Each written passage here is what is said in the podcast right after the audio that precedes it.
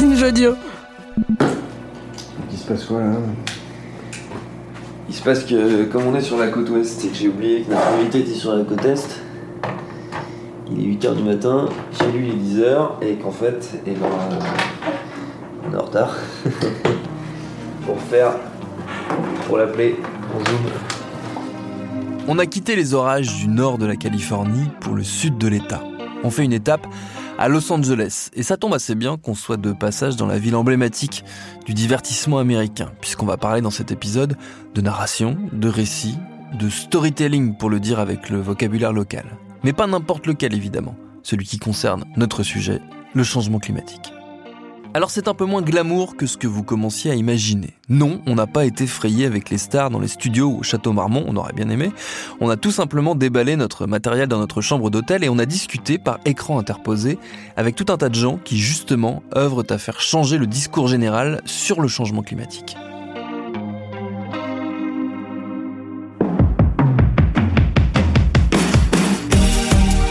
Adapter Watt, épisode 4.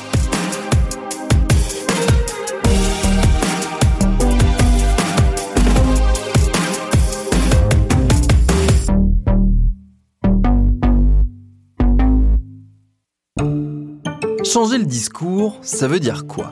Est-ce que ça signifie par exemple sortir du catastrophisme ambiant qu'on connaît bien et tenter de montrer les solutions possibles aux problèmes que cause le changement climatique?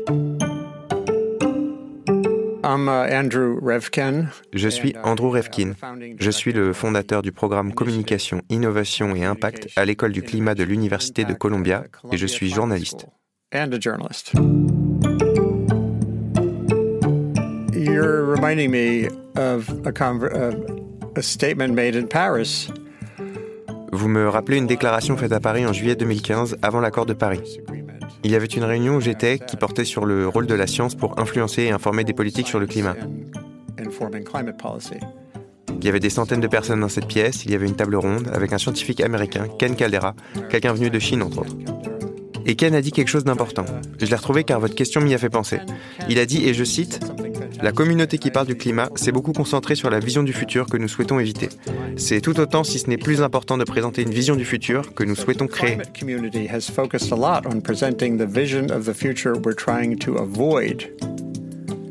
It's equally, if not more important, to present the vision of the future we're trying to create.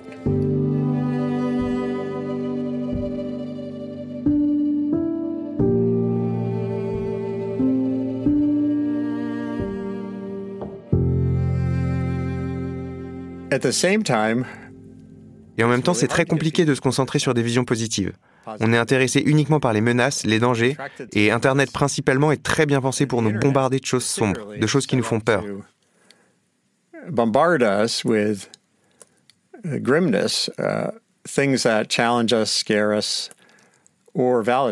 Mais aussi qui confirment nos certitudes. On est nourri de ça via nos fils d'actu.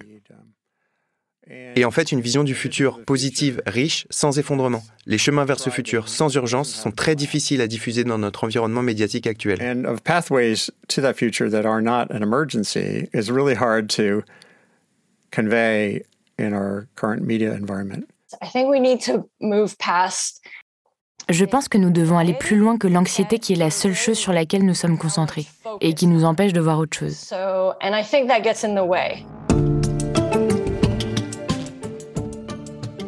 Norma Vitoraya est illustratrice et animatrice. Elle a co-signé avec Jared Pescott un court-métrage d'animation, Humanity Has Not Yet Failed, basé sur des interviews de Greta Thunberg. Un film coproduit par le New York Times et qui a gagné tout plein de prix, notamment un Emmy Award. For me, I've been thinking a lot of je réfléchis beaucoup à l'élaboration d'un storytelling qui serait une approche futuriste, ouverte au possible. Car je pense que les gens ont vraiment une anxiété, une peur du réchauffement climatique et ils ne connaissent pas les solutions possibles. Ils n'arrivent pas à aller au-delà de quelles sont les réponses qu'on doit apporter.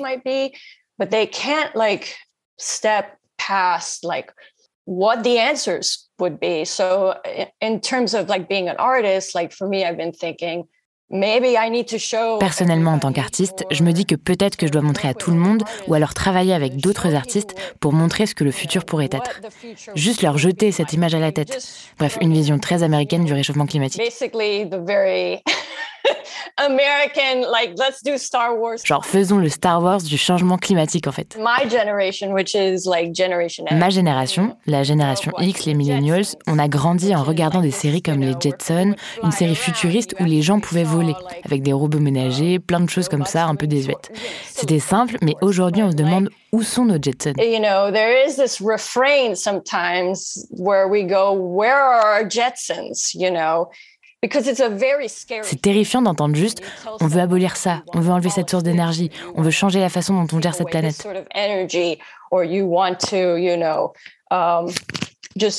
change the way like we run the world. Um, it's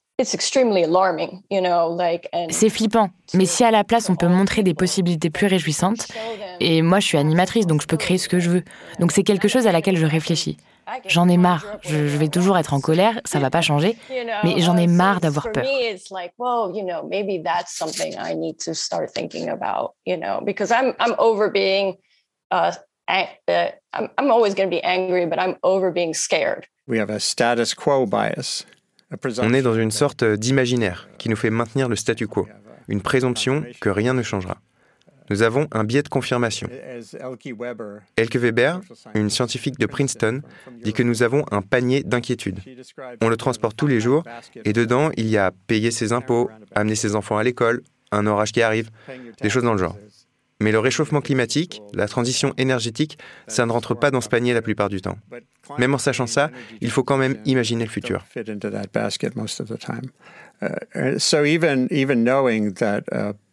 it's important to envision futures. Le revers de cette idée de futur désirable, c'est que c'est un peu risqué. Parce que si on se met à entendre partout et à répéter que tout va bien se passer, qu'on va s'en sortir, est-ce qu'on ne va pas tout bonnement arrêter de tenter de changer le cours des choses et se laisser porter par un faux sentiment de sécurité? Il y a des questionnements depuis longtemps dans le monde des communicants autour du réchauffement climatique, notamment du côté des activistes. Par exemple, il y a l'idée que si tu as trop d'espoir, les gens ne réaliseront pas l'ampleur du problème. C'est pas pire. C'est un peu paradoxal, il y a une tension sur ce sujet. Je m'appelle Ezra Markowitz et je suis professeur associé de processus de décision environnementale à l'université d'Amherst dans le Massachusetts. Il y a aussi l'inquiétude que si l'on parle trop de s'adapter, les gens vont oublier de réduire les émissions comme s'il fallait juste se débrouiller pour vivre avec. Mais ces deux gestes ne sont pas séparés, car si on ne réduit pas, on arrivera à un point, si nous n'y sommes pas encore, où s'adapter ne sera plus possible. Donc il faut les deux. Je pense que c'est pareil dans les réflexions sur le storytelling, qui est un peu l'aspect émotionnel du réchauffement climatique. D'un côté, cela empêche les gens de dormir, de l'autre, on fait miroiter que les gens peuvent agir individuellement et collectivement, que ça amènera à un monde meilleur dans les prochaines décennies, pour nous et pour les autres espèces qui partagent cette planète.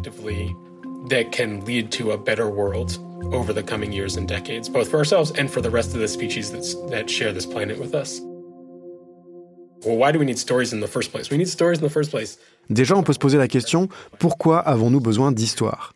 Eh bien parce que notre société est de plus en plus complexe et que nous sommes bombardés d'informations. Nos cerveaux intègrent très bien les informations et l'une des façons que nous utilisons pour faire sens de ce qui nous entoure, c'est de raconter des histoires. Nous le faisons pour nous-mêmes, tout le temps, de façon intuitive et automatique, sans vraiment nous en rendre compte. Et nous nous racontons des histoires entre nous aussi, car c'est le produit de notre évolution. C'est la façon dont nous communiquons et la façon dont nous trouvons du sens dans notre monde si complexe. And it's how we make sense of our really complex world, right? So everybody's telling stories about climate change. Donc tout le monde parle du réchauffement climatique. La question, c'est de savoir qui raconte la meilleure ou la pire histoire, la plus ou la moins efficace, et dans quel but ces personnes les racontent. Nous pouvons en raconter de meilleures. Si par meilleures histoires, on entend une histoire qui va aider les gens à se sentir impliqués, à comprendre pourquoi ça les affecte dans leur propre vie, à voir comment ils peuvent faire partie du mouvement global, dans la bonne direction, comment les gens souhaitent que les choses s'améliorent dès maintenant et dans les années à venir.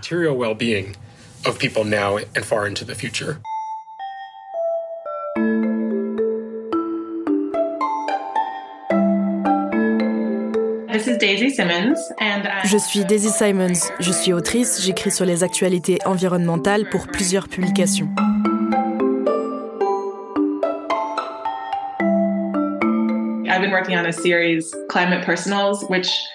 Je travaille sur une série, Climate Personals. J'espère qu'avec celle-ci, je vais aider les gens à comprendre l'impact du réchauffement climatique dans leur vie personnelle et leurs relations, à décrire comment cela affecte aussi nos relations personnelles. Climate Personals is meant to be kind of like modern love meets climate change. Climate Personals est pensé un peu comme si Modern Love, la chronique du New York Times sur l'amour, rencontrait le réchauffement climatique. L'un des articles les plus récents, que j'aime beaucoup, est une histoire d'amour qui parle de deux personnes vivant à Los Angeles dont les parents sont des immigrés. En tant qu'enfants, ils ont eux aussi quitté leur pays pour venir aux États-Unis. Leur voyage et celui de leurs parents les ont aidés à être courageux et résilients pour faire face aux événements les plus sombres de la vie. Et cette expérience leur permet aujourd'hui de voir plus clairement ce qui est important pour eux, notamment dans la recherche d'un partenaire. S'ils n'avaient pas vécu ça, ça n'aurait peut-être pas été un critère aussi important dans leur vie romantique. Alors qu'après leur voyage, ça l'est devenu.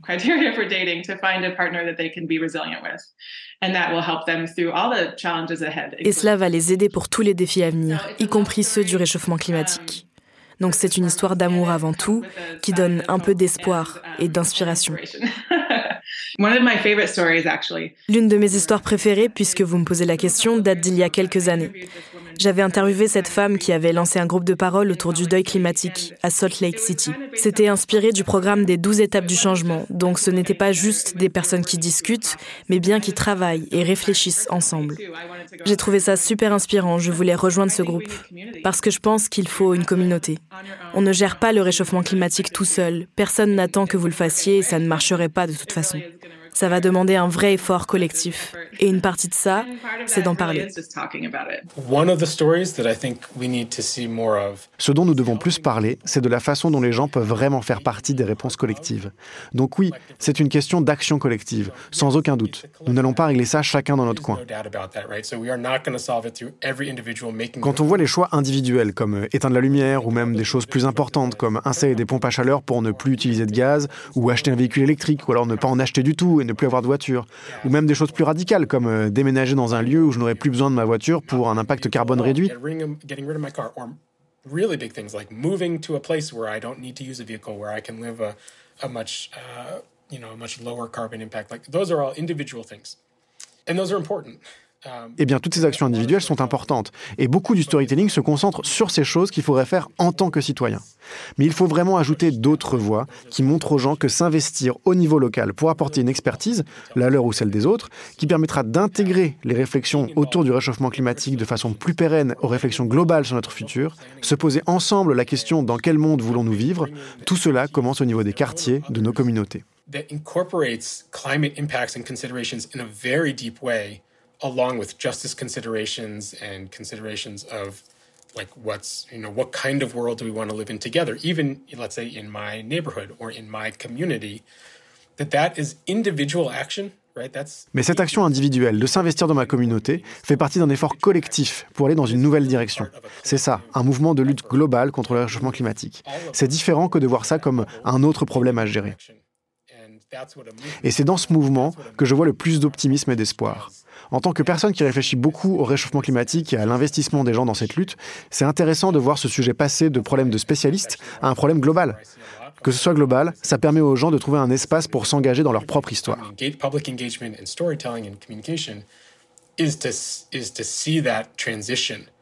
from a specialty kind of issue to a movement because one of the things that movements do is they give people an outlet to be involved in the story.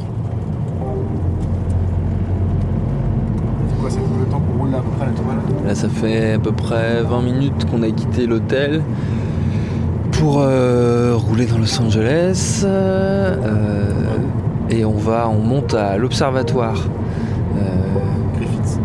On monte à l'observatoire Griffith qui est tout en haut de Los Angeles, qui permet d'avoir une, vue de la ville. Et on est un peu désespéré là parce qu'on a toujours pas vu, depuis qu'on est arrivé, on n'a toujours pas vu le, signe Hollywood. Hein.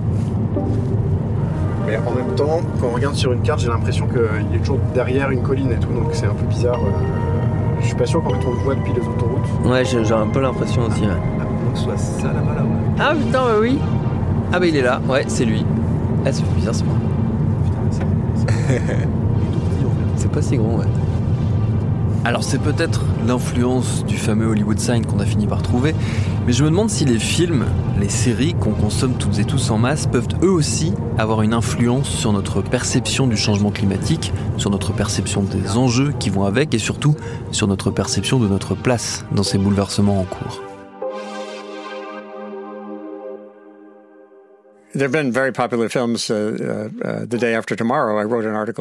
Il y a eu des films très populaires comme Le jour d'après.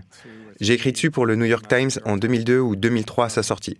Ça a remué les lecteurs et ça a ouvert la discussion sur le climat. Ce film, c'était une sorte de caricature de températures extrêmes.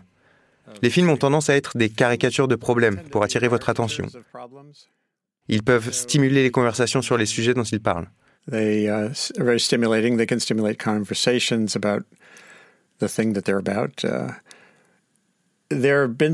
Il y a eu des études qui se demandaient s'ils avaient une influence à long terme.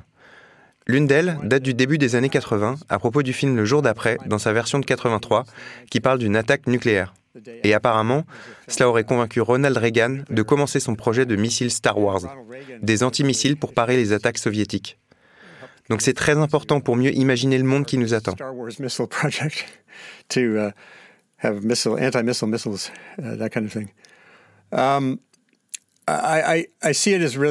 Il y a des façons très intéressantes de faire ça, particulièrement avec les séries narratives. Je n'ai pas encore vu le film, mais même Don't Look Up, qui est censé être l'un des films les plus vus de Netflix, a généré beaucoup de discussions. Ils ont eu une sorte de campagne marketing autour du film. Mais j'imagine que c'était surtout pour prêcher aux convaincus. Certes, on parle de millions de convaincus, mais sur une planète avec des milliards de personnes, c'est peut-être trop tôt pour parler des effets. They did have a uh, sort of campaign around it, leading people to learn more. My guess is it's mostly talking to the converted. Who number in the millions, but on a planet with billions. So, you know, we can get seduced by the idea something mattered, but um, I think it's still early days. To me, the, Pour moi, les récits qui comptent le plus sont ceux qui émergent des communautés au niveau local. C'est là qu'on peut faire naître la vraie résilience car c'est avec ses voisins qu'on a le plus de liens par rapport à quelqu'un en ligne ou sur un écran de télé.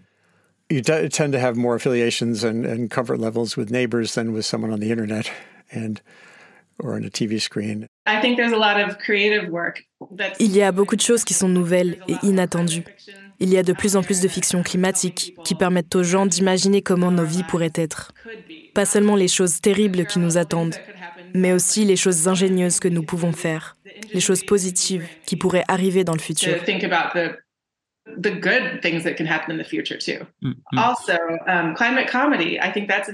Idem, l'humour climatique, c'est une chose nouvelle et excitante. Ce sont de différentes façons de ramener des nouvelles personnes dans le cercle de discussion. Il y a aussi des podcasts qui permettent d'apprendre auprès de scientifiques tout en se divertissant.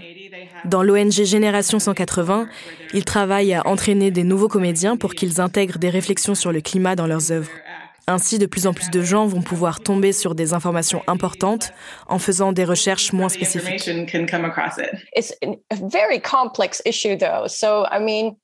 C'est compliqué, cela dit. Je ne sais pas à quel point les récits peuvent aider. Il y a l'idée qu'il faut faire passer le message, mais quand est-ce que cela remonte jusqu'aux institutions, jusqu'aux investisseurs? C'est ça qui est important.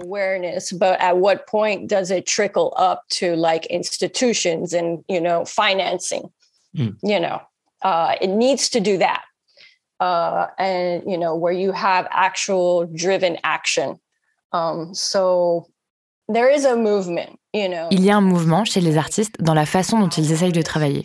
Ils intègrent plus de notions de communauté, de justice.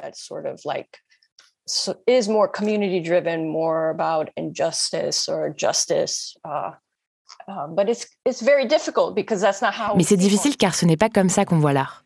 L'art, c'est censé être individuel. Dans toutes les écoles classiques, c'est moi, moi, moi, moi, moi, moi, moi.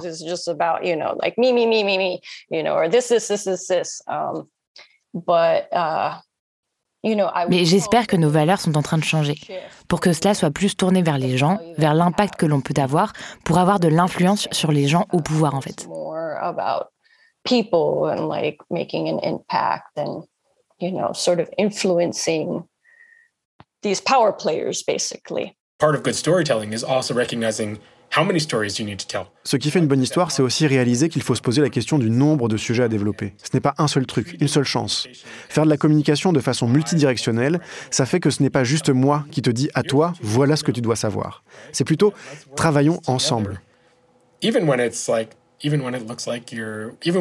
Même quand ça semble à sens unique, même quand c'est un film. Bien sûr que le spectateur ne travaille pas avec les scénaristes dans la pièce, il consomme l'histoire.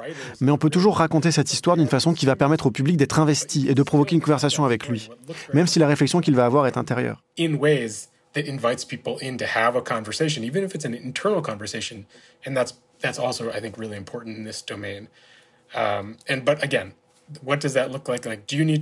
Cela ne veut pas dire qu'il faut choisir de quoi on parle. Par exemple en disant euh, tu peux parler des vagues de chaleur mais pas des ours polaires. Ou alors qu'il faut absolument appliquer des recettes euh, du genre 20% d'espoir et 30% de peur et 50% de tristesse. C'est pas comme ça que ça marche et ça ne marchera jamais comme ça. Ceux qui pensent que l'on peut utiliser certaines émotions comme des leviers en utilisant juste le bon imaginaire ou les bonnes images ou les bons mots, eh ben, en fait, il n'y a pas de mot magique quand il s'agit du réchauffement climatique. C'est un gros travail que de trouver d'une part le point central du message et de l'autre ce qui est important pour les gens en ce moment. C'est de l'expérimentation pour trouver ce lien, ce pont entre les deux.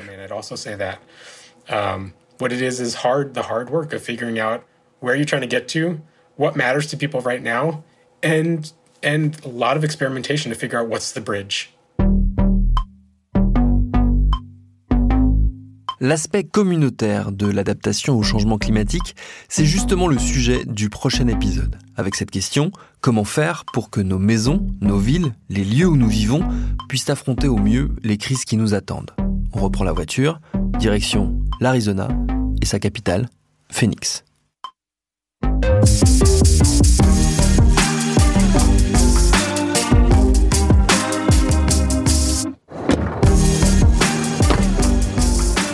T'as les clés de la voiture T'as la carte de l'hôtel T'as bien ce qui est propre. Quoi